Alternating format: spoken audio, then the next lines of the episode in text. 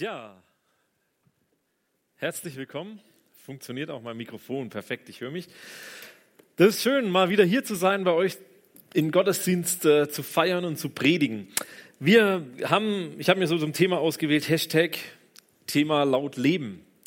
Das kann man jetzt so unter unterschiedlichen äh, Voraussetzungen irgendwie einordnen oder auch noch nicht. Äh, viele haben ja schon äh, gesagt, dass sie nichts damit anfangen kann, können. Das ist auch gut, denn äh, das soll ja eine Überraschung werden, in welchem Bereich äh, sozusagen laut Leben angesagt ist. Wir befinden uns in einem Bibeltext, äh, wenn ich über, diesen, über dieses Thema rede, bei Daniel, Daniel 3.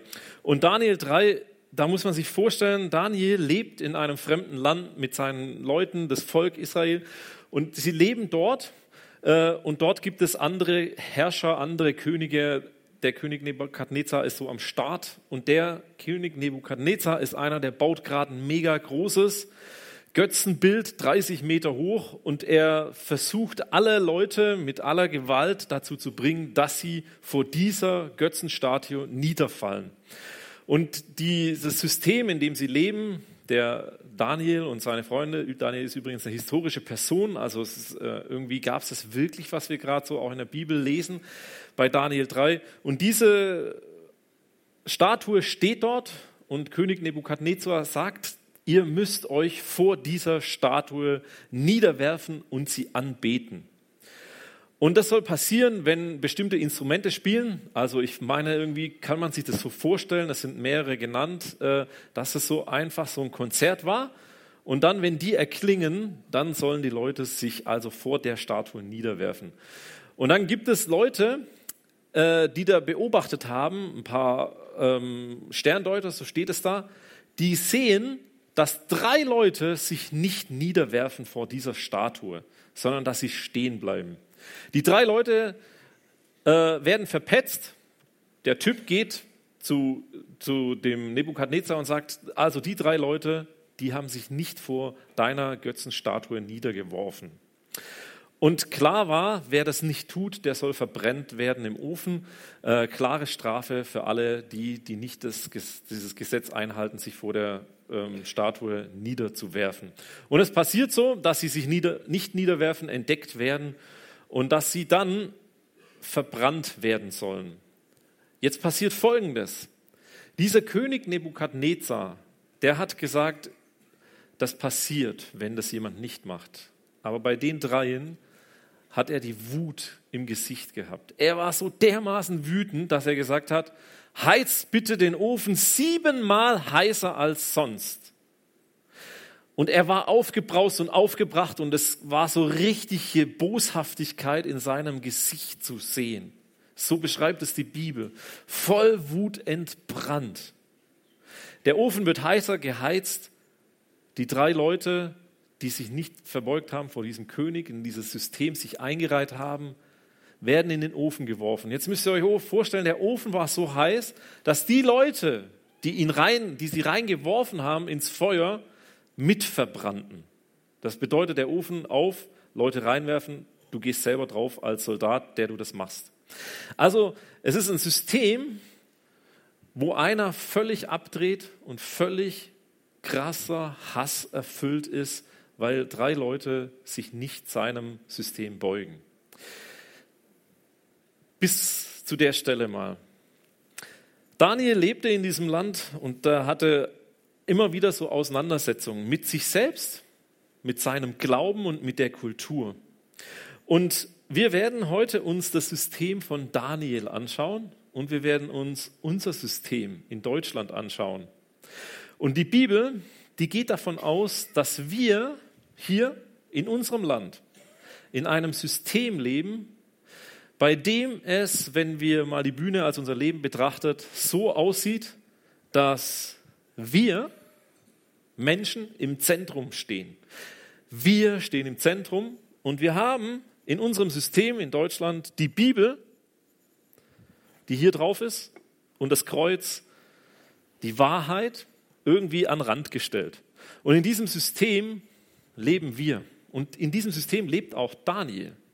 Und er hat also jetzt so Konflikte mit sich. Und ich weiß nicht, ob ihr das kennt. Wenn du merkst, du bist in Deutschland und du lebst hier und irgendwie passt dein System der Bibel und der Wahrheit nicht mit deinem System in dem Land zusammen, in dem du lebst. Da geht irgendwas schief. Und in diesem Konflikt stand Daniel auch und seine Freunde. Diese Freunde haben sich eben nicht dem System angepasst, sondern sie haben sich auf Gott verlassen. Sie haben gesagt, Gott, unser Gott, ist die einzige Wahrheit, der einzige Gott, den wir anbeten. Wir beten niemanden an.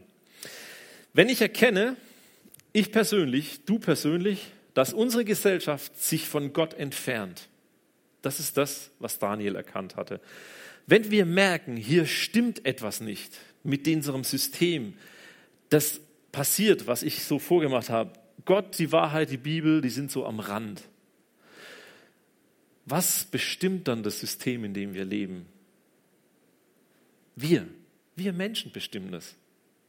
Und es gibt für mich eine Person, die gerade sehr laut lebt. Dieses Bild seht ihr hier vorne an der Wand. Das ist für mich die Person, die am lautesten lebt, gerade zur Zeit. Kennt ihr, vielleicht nervt es euch auch schon mittlerweile, aber hier ist sie 15 Jahre alt und ein 15 Jahre altes Mädchen, behindert, hat es geschafft, dass vor dem Klimagipfel, der noch stattfindet, schon 70 Nationen sich bereit erklärt haben, die Ziele für 2050 zu erreichen. Ein Mädchen, das alleine angefangen hat, einen Schulstreik zu machen, und jetzt, wer von euch, von den Schülern macht mit? Gibt es ein paar? Ah, okay, nicht so viele. Auf jeden Fall eine mega große Menge von Schülern, die freitags für das Klima streiken. Fridays for Future. Wisst ihr, was passiert, wenn ich dieses Bild sehe und dieses Mädchen beobachte? Ich, ich werde beschämt. Aus einem Grund. Weil ich merke, die hat so viel da reingebuttert, nicht wirklich so laut und Megafon und alles, sondern durch das, dass sie etwas ganz persönlich, emotional mitnimmt, dass ihre Zukunft kaputt geht, wenn wir so weitermachen. Das ist was voll Emotionales, das ist nichts Sachliches. Sie heult. Ich weiß nicht, ob ihr schon mal gesehen habt, wie sie redet. Es ist alles emotional dermaßen hochgeladen bei ihr. Da kommen die Tränen, da kommen Schimpfwörter, da passieren Dinge, die sind nur über Emotionen so zu erreichen. Und das bewegt mich, dass sie so für das Klima kämpft, so emotional und dass ich für Jesus so wenig tue. Und dann frage ich mich, ich mache Jugendarbeit seit 25 Jahren, wann, irgendwann wünschte ich mir in meinem Leben, in meiner Jugendarbeit, wäre irgendwann mal eine Greta erwacht. Eine Greta, die sonntags für Jesus aufsteht. Das wünschte ich mir. Eine Greta, die sonntags für Jesus aufsteht und viele in den Bann zieht, weil Jesus die einzige Rettung und Hoffnung für diese Welt ist. Und das passiert nicht. Und deswegen regt mich das so auf, wenn ich sie sehe. Nicht wegen dem Klima und alles Gute, was sie macht, sondern weil ich immer denke, wo sind die Leute, die für Jesus so etwas tun und die sozusagen sich selber zurücknehmen und ihre Sache mit Emotionen und mit Wissen und mit allem Möglichen in den Vordergrund stellen. Das zweite Bild von ihr, ähm, da sieht man sie und es das heißt hier auf diesem Bild, es ist ein gutes Zeichen, dass sie über mich schreiben und mich hassen, denn es zeigt, dass sie mich als Bedrohung ansehen. Kennst du das? Du lebst mit Jesus und bist mit ihm unterwegs und es gibt Leute, die dich deshalb hassen. Du lebst in einem System, wo Gott an der Ecke ist, die Wahrheit, die Bibel nicht mehr zählt und du wirst dafür gedisst. Es gibt einen Shitstorm auf Greta, der ist unheimlich. Ich habe mich gestern noch mal reingeklickt in die Sachen, das ist brutal, was man über sie sagt. Und ich sage euch jetzt noch was Schlimmes, auch was Christen über sie sagen. Als sie groß wurde, in Anführungszeichen groß gemacht vielleicht auch, habe ich gedacht, für die müssen wir beten. Das ist viel wichtiger, als sie zu verurteilen und böse zu behandeln. Es ist ganz schlimm, was dieses Mädchen mit jetzt 16 Jahren aushalten muss. Wie viel Schimpfwörter, was alles über sie behauptet und gesagt wird. Da habe ich so ein Bild gesehen von ihr, wie sie im Zug sitzt und isst. Und dann wird das hochgespielt, dass sie auch alles in Plastiktüten verpackt. Dabei hatte sie irgendwie ein Toastbrot in Plastiktüte drin.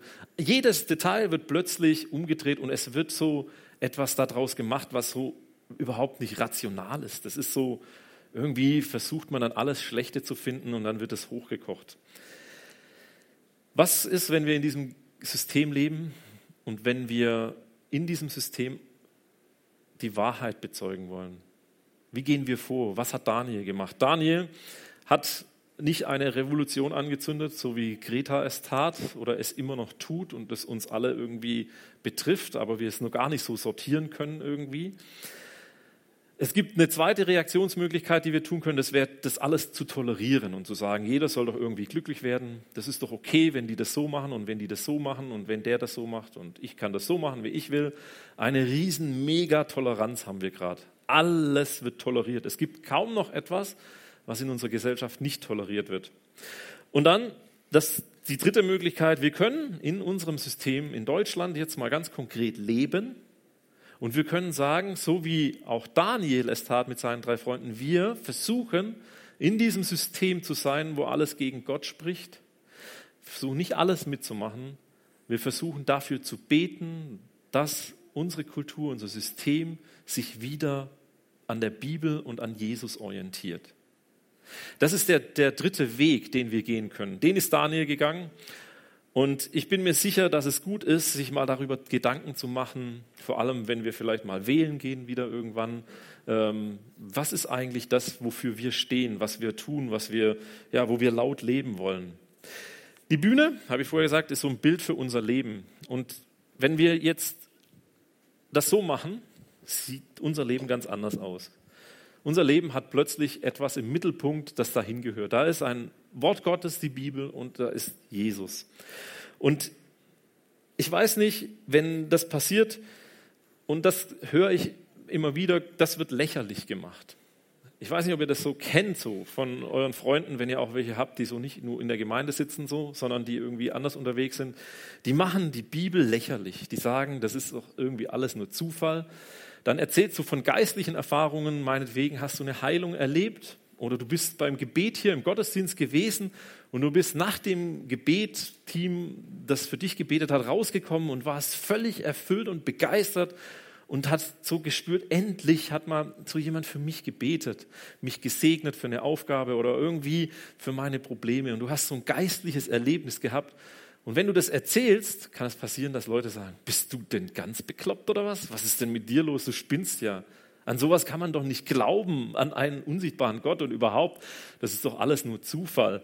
Das kann gar nicht wahr sein. Übernatürliches wird belächelt und man versucht dann mit Wissenschaft alles zu erklären. So, das passiert in unserem System und dann wird auch Folgendes gemacht: Es werden so viele Dinge die so schlecht laufen, die werden irgendwie alles, was so, ja, was bösartig ist, wird für gut erachtet und irgendwie wird das alles umgedreht. Der Mensch, der macht Folgendes, er setzt sich ins Zentrum und schiebt alles weg und was er sagt, das ist richtig. Und das stimmt. Das passiert, das erlebe ich. Ich weiß nicht, wie es dir so geht, ob du das auch erlebst. Der Mensch entscheidet, was sich gut anfühlt, das mache ich, was sich schlecht anfühlt, mache ich nicht. Aber nach richtig und falsch wird nicht mehr gefragt. Also, das betrifft Liebe, Sex, das betrifft die Treue, das betrifft auch das Leben. Ob ein Leben lebenswert ist, entscheidet nicht mehr Gott oder die Bibel, sondern das entscheiden Menschen. Demnächst entscheiden das noch viel mehr Menschen, ob ein Leben lebenswert ist oder nicht.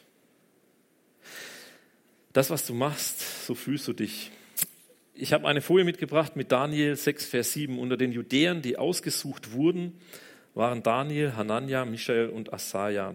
Der oberste Hofbeamte gab ihnen babylonische Namen. Daniel nannten sie Belshazzar, Hanania Shadrach, Michael Meshach und Asaja Abednego. Das heißt, hier werden Leute ausgesucht in einem System, die hohe Beamte werden sollen, sie aber andere Namen tragen. Und diese Namen werden verändert. Und es war früher noch viel extremer als heute, dass Namen eine Bedeutung hatten. Die nächste Folie zeigt euch mal so die Namensveränderungen, wie sich die Namen verändert haben. Also am Anfang hatten sie was mit Gott, mit dem Gott der Bibel zu tun und dann wurden sie eingesetzt für irgendwelche Götter. Eine Veränderung des Namens. Ich selber und meine Frau, wir, wir haben mal eine Erfahrung gemacht mit dem Verändern unseres Namens unserem, von unserem Sohn, dem Tyson. Der springt hier irgendwo rum und als er zu uns kam, haben wir gedacht, Tyson, so kann kein Kind heißen. Das ist eine Strafe. Ja, und wir haben gesagt, okay, wir wollen ihn Max nennen. So, also haben wir ihn Max genannt. Und äh, haben gedacht, wir geben ihm durch das Max eine neue Identität irgendwie auch. Also eher nicht so, so ganz bewusst, aber so nach dem Motto, naja, man gibt Namen und Namen können auch eine Strafe sein, also werden wir ihn anders nennen. Und dann haben wir einen Freund als Kinderpsychologen, der hat uns dann gesagt, Leute, das könnt ihr nicht machen. Wenn der später mal seine äh, Geburtsurkunde anguckt oder wenn er irgendwie vielleicht auf seine Bauchmama trifft oder irgendwie Kontakt zu der Familie hat, äh, so, dann wird er damit nicht umgehen können, dass er plötzlich anders heißt. Ja? Und dann haben wir das auch schnell wieder verworfen und haben gesagt, okay, äh, und heute Heute, wenn, wenn ihr ihn seht, vielleicht nachher gleich, es gibt keinen besseren Namen als Tyson für ihn. Ja? Max hätte unserer Meinung nach voll die Identität verändert, aber er heißt Tyson. Und das ist seine Identität, dass er so ist und so heißt. Und früher war das noch viel extremer. Die haben die Kleidungsstile nach der Kultur ausgesucht, die haben neue Namen gekriegt, die auch was ganz anderes bedeutet haben. Namen verändern sich, Identitäten verändern sich. Man könnte jetzt so denken, das ist irgendwie halt so. Was hat das eigentlich mit mir zu tun? Ich kann dir sagen, was es mit dir zu tun hat. Wir leben in einer Gesellschaft, in der Identitäten verändert werden. Ob du Mann bist oder Frau bist. Weißt du, wer das entscheidet? Nicht die Bibel, sondern du entscheidest es. Wir leben in einer Gesellschaft, wo wir selber entscheiden, was wir sind. Unsere Identität können wir selbst bestimmen. So weit sind wir mit unserem System. Das hat es mit dir zu tun. Das hat es mit deinen Kindern zu tun vielleicht. Oder auch mit dir selber, dass du dich fragst, wer bin ich eigentlich? In Epheser 6, Vers 12, da heißt es, denn wir kämpfen nicht gegen Menschen, sondern gegen Mächte und Gewalten des Bösen, die über diese gottlose Welt herrschen und im Unsichtbaren ihr unheilvolles Wesen treiben. Kräfte und Mächte, hinter diesem System. Aggressiver Gegenwind, wenn man solche Themen anspricht, wie ich das gerade tue. Laut leben bedeutet, Gegenwind zu bekommen. Es läuft nicht alles so in der Spur, sondern es bedeutet, Gegenwind zu kriegen. Gegenwind, du sagst irgendwas, du redest mit deinen Freunden zu Hause über das Grillen, über Weber-Grills und über Landmann-Grills, über die neueste ähm, ähm, Dyson Staubsauger, du redest über irgendwelche Dinge, dass du dir Geld leist, Geld borgst, Geld verleist, was für Geschenke du machst und alles geht immer relativ easy. Außer es gibt so Freaks, die sagen, äh, Thermomix ist das Beste auf der Welt und die so kämpfen und wie Greta praktisch abgehen so und sich dafür einsetzen, dass alle Welt einen Thermomix hat, so, dann wird es emotional. Aber eigentlich sind unsere Gespräche relativ ausgewogen. Aber es gibt so ein paar Themen wie Identitäten. Oder das Thema Evolution und Schöpfung kann auch so ein Thema sein. Wer spricht in der Schule Evolution und Schöpfung an, weiß, er kriegt Gegenwind, egal auf welcher Position er ist. Vor allem, wenn jemand sagt, ich glaube an einen Schöpfergott, der die Erde gemacht hat und alles, was da drauf ist und nicht durch Zufall entstanden ist. Es gibt Gegenwind, immer wenn man dem System sich entgegenstellt. Kräfte und Mächte hinter einem System, Aggressionen, Emotionen und es knallt. Ich habe ein Bild noch von, genau, von Greta. Äh, da sieht man sie so wutentbrannt. Menschen leiden, Menschen sterben, ganze Ökosysteme brechen zusammen. Ich stehe heute Morgen hier und ich kämpfe, dass ich hier bin meinen Gedanken, mit dem, was mit mir passiert. Denn ich glaube, wenn wir manche Sachen, die wir heute hören werden, nicht beachten, dass das passiert. Hier geht es um Klima, aber mir geht es heute um Menschen, um dich, um mich, um unsere Zukunft. Greta, merkt man, ist emotional aufgeladen und wütend und sie sagt sozusagen das Ende voraus und bringt es mit sich auch in Verbindung. Ich werde in der Zukunft nicht weiterleben können. Wenn ihr euch so verhaltet, das ist ihre Aussage. Evolution und Schöpfung, das ist genau so ein Thema, wo man merkt, es gibt Stress. Ich gehe da nicht weiter drauf ein. Es gibt jemanden für mich in meinem Leben, der diese Systeme zusammenbringt. Das ist Jesus. Jesus hat Gnade und Wahrheit zusammengebracht. Er war aufgebracht. An vielen Geschichten in der Bibel merkt man das über das, was sie zum Beispiel aus seinem Haus gemacht haben, aus dem Tempel. Er wirft die raus, er ist irgendwie aufgebracht. Er weist die zurecht, die immer gegen Ungerechtigkeit, so, gegen, so ungerecht sich verhalten. Jesus ist für Gerechtigkeit, für alle Formen von Gerechtigkeit, tritt er ein.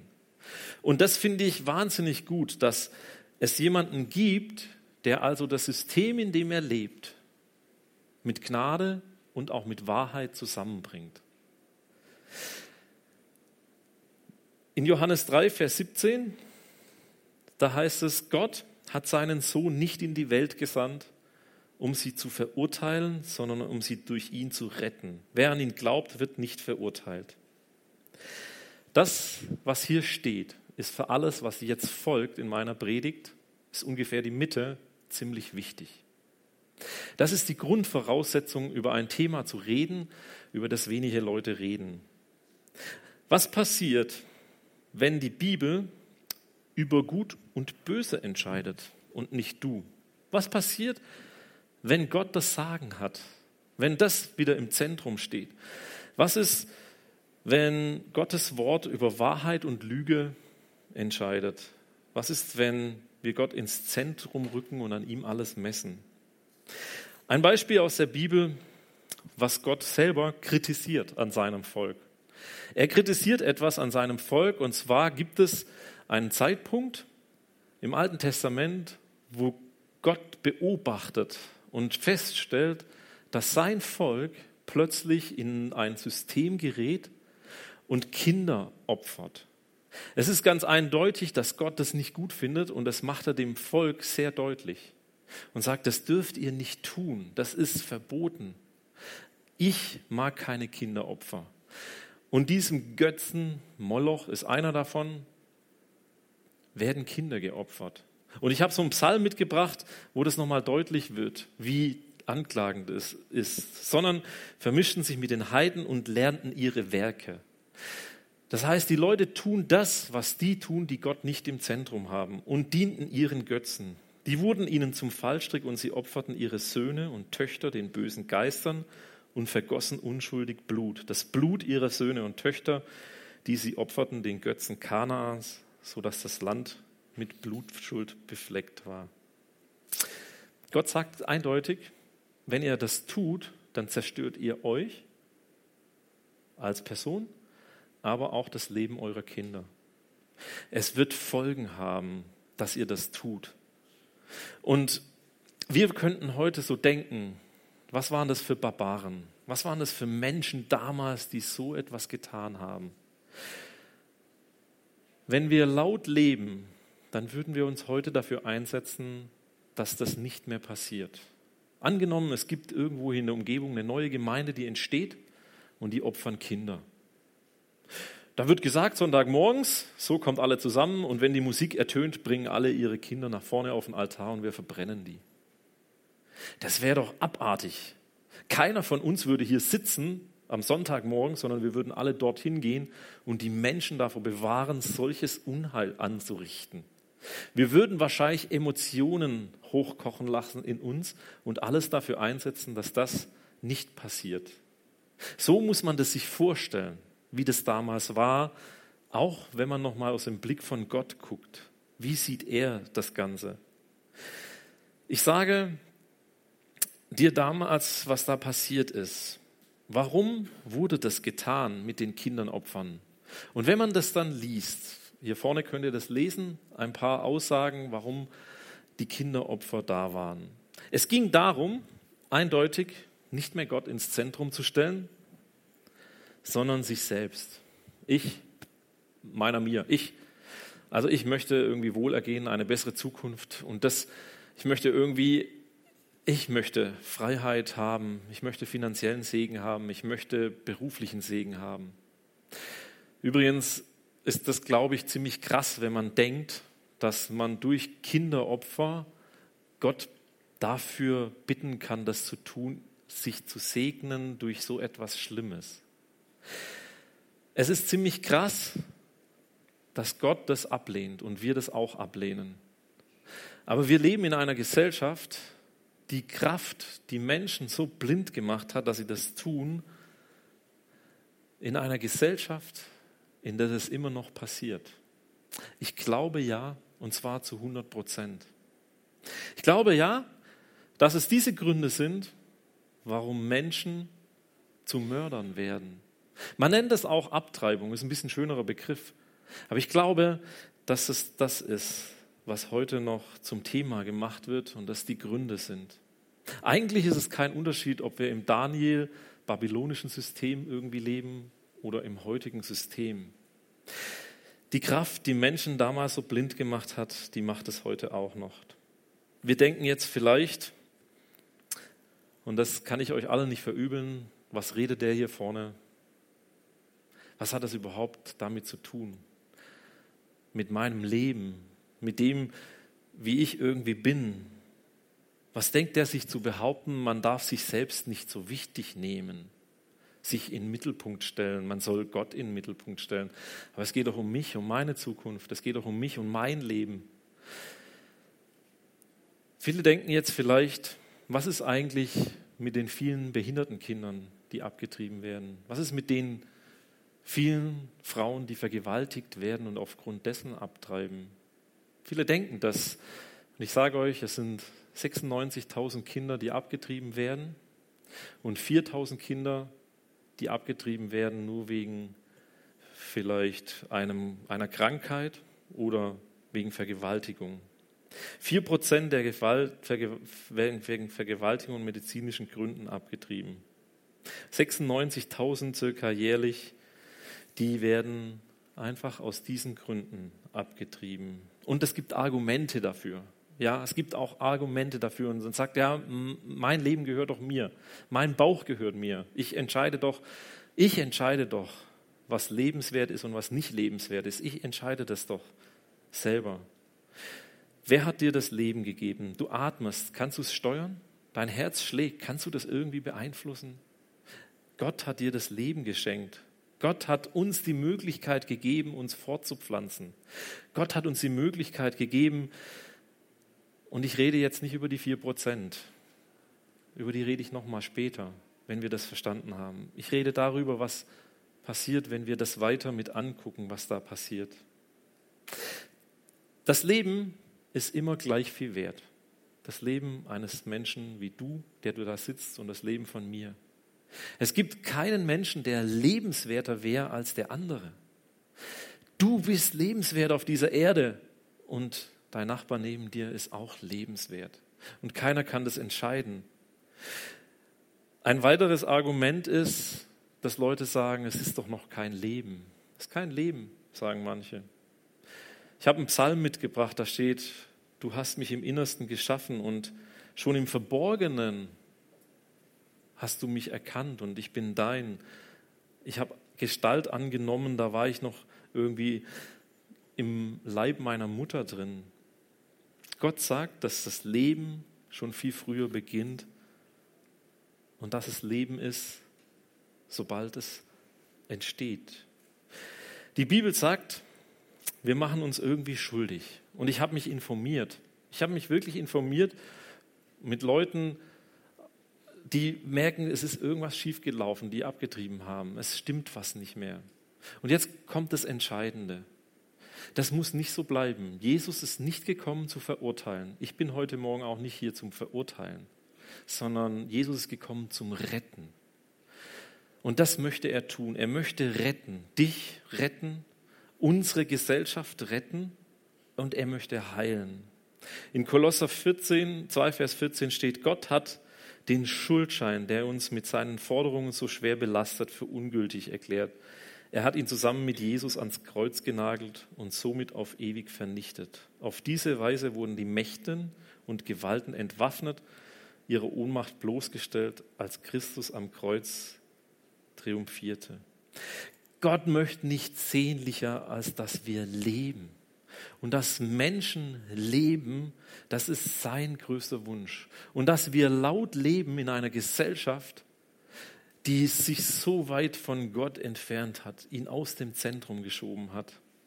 Und er hat einen Wunsch. Er möchte, dass er derjenige ist, der alles wieder zurechtbiegt.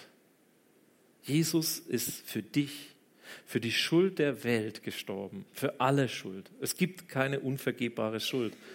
Das ist voll wichtig zu wissen, dass er rettet und nicht verurteilt.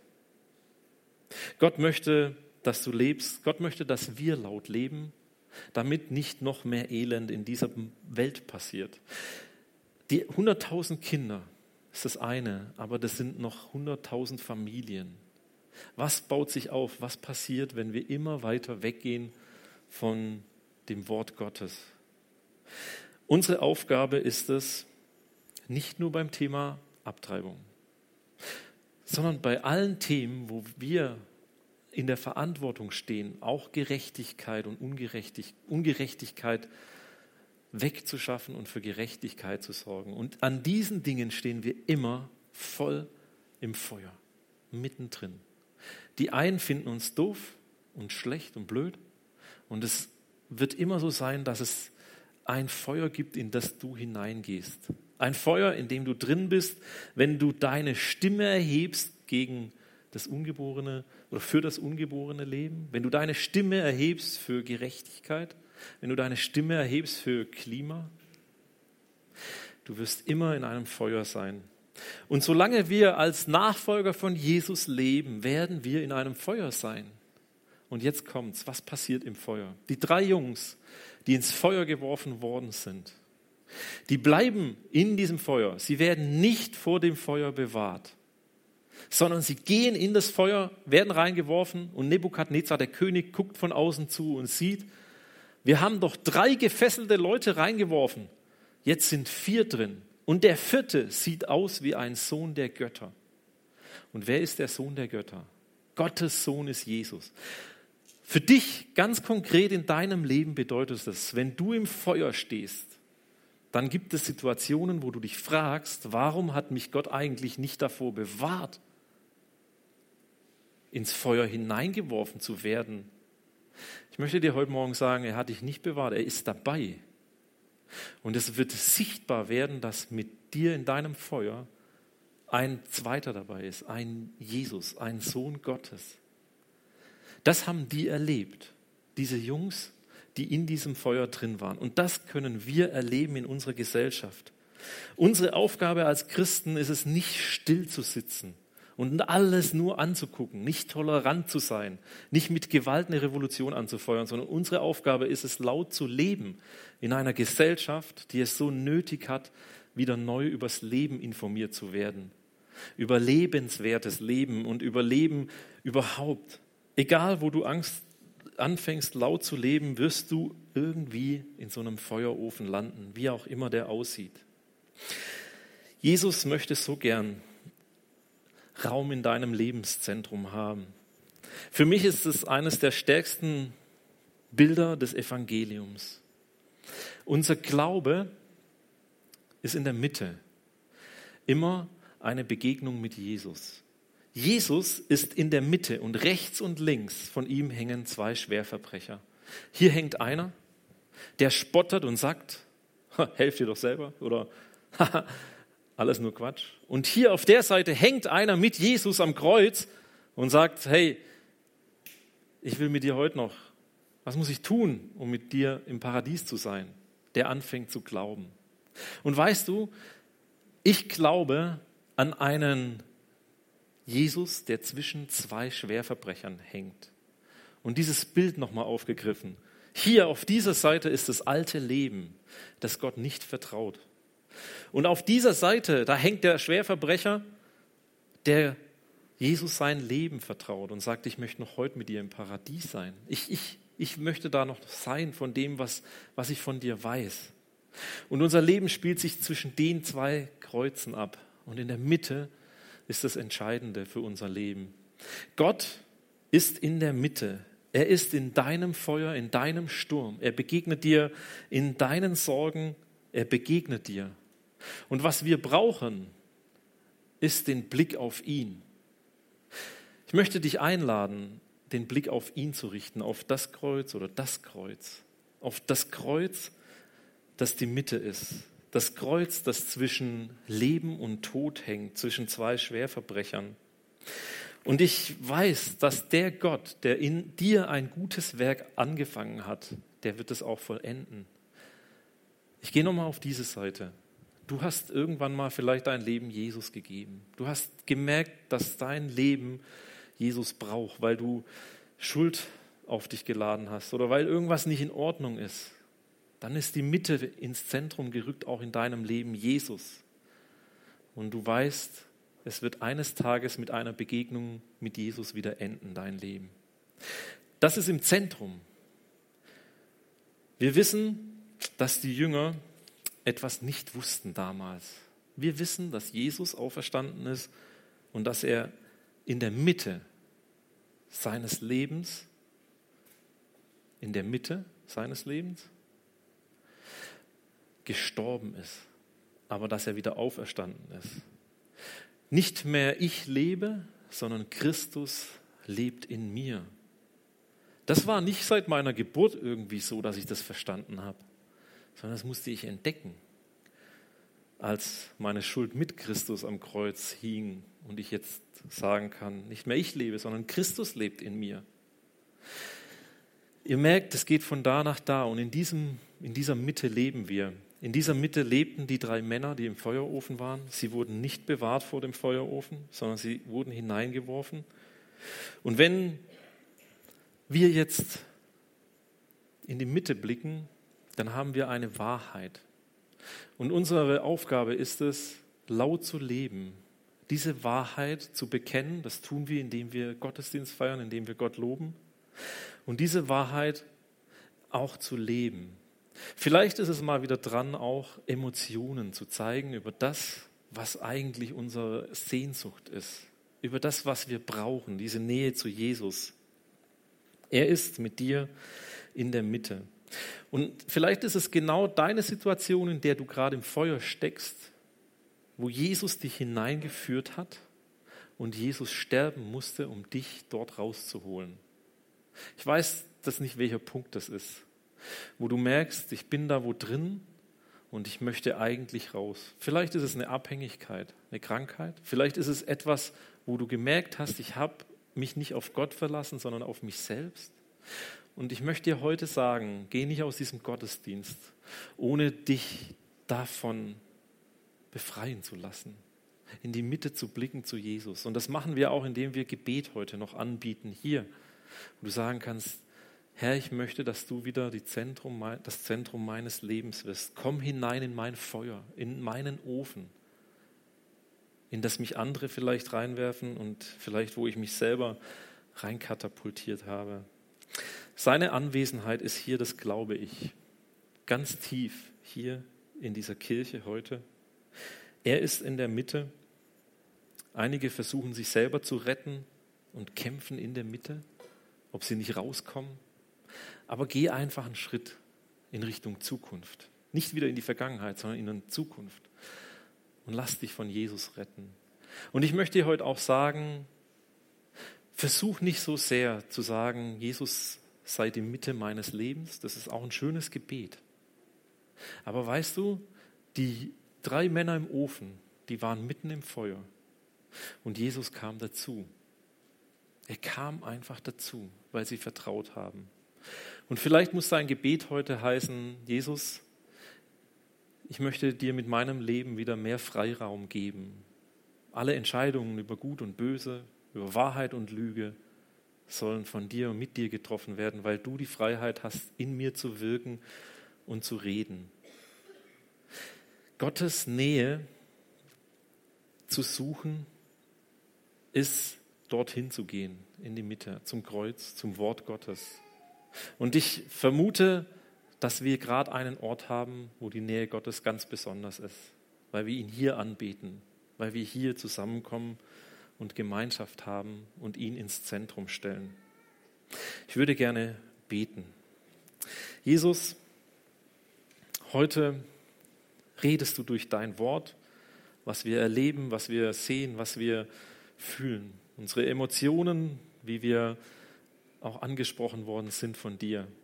Und ich bete darum, dass du Raum gewinnst in einem jeden Leben, das sich dafür entscheidet, zu sagen, Herr, ich möchte, dass du Raum gewinnst in mir, dass du, Jesus, laut lebst in mir. Herr, lass uns das erleben, dass nur dann wir laut leben können, wenn wir dich laut leben lassen können in unserem Leben. Und ich bete für all diejenigen heute, Herr, die in irgendeiner Weise betroffen sind. Du bist gekommen, um zu retten und zu heilen. Ich bete für die Menschen, die abgetrieben haben, für die Frauen und für die Männer, die das zugelassen haben, dass sie spüren, dass du sie heilst. Diese furchtbare Zerstörung, die auch durch Vergewaltigung angerichtet worden ist im Leben von Menschen, wollen wir bitten, dass du sie heilst, dass du bei ihnen bist. Und es ist erstaunlich, was du tun kannst, wie du wiederherstellen kannst. Und darum bitten wir dich auch in unserem Land für die Menschen, dass du sie befähigst und heilst, mit der Zerstörung umzugehen. Und Herr, Zerstörung wird nie geheilt durch weitere Zerstörung. Bei dir nicht und bei uns Menschen auch nicht. Und deshalb bete ich ganz besonders für alle Betroffenen, dass du hineinkommst, Familien heil werden, Beziehungen heil werden und Menschen heil werden. So viel Elend und so viel Leid. Und wir wollen dich darin bitten, in diesem Feuer, dass du uns begegnest, da wo wir drin stecken und die, von denen wir das wissen. Stell dich an unsere Seite, zu uns. Amen.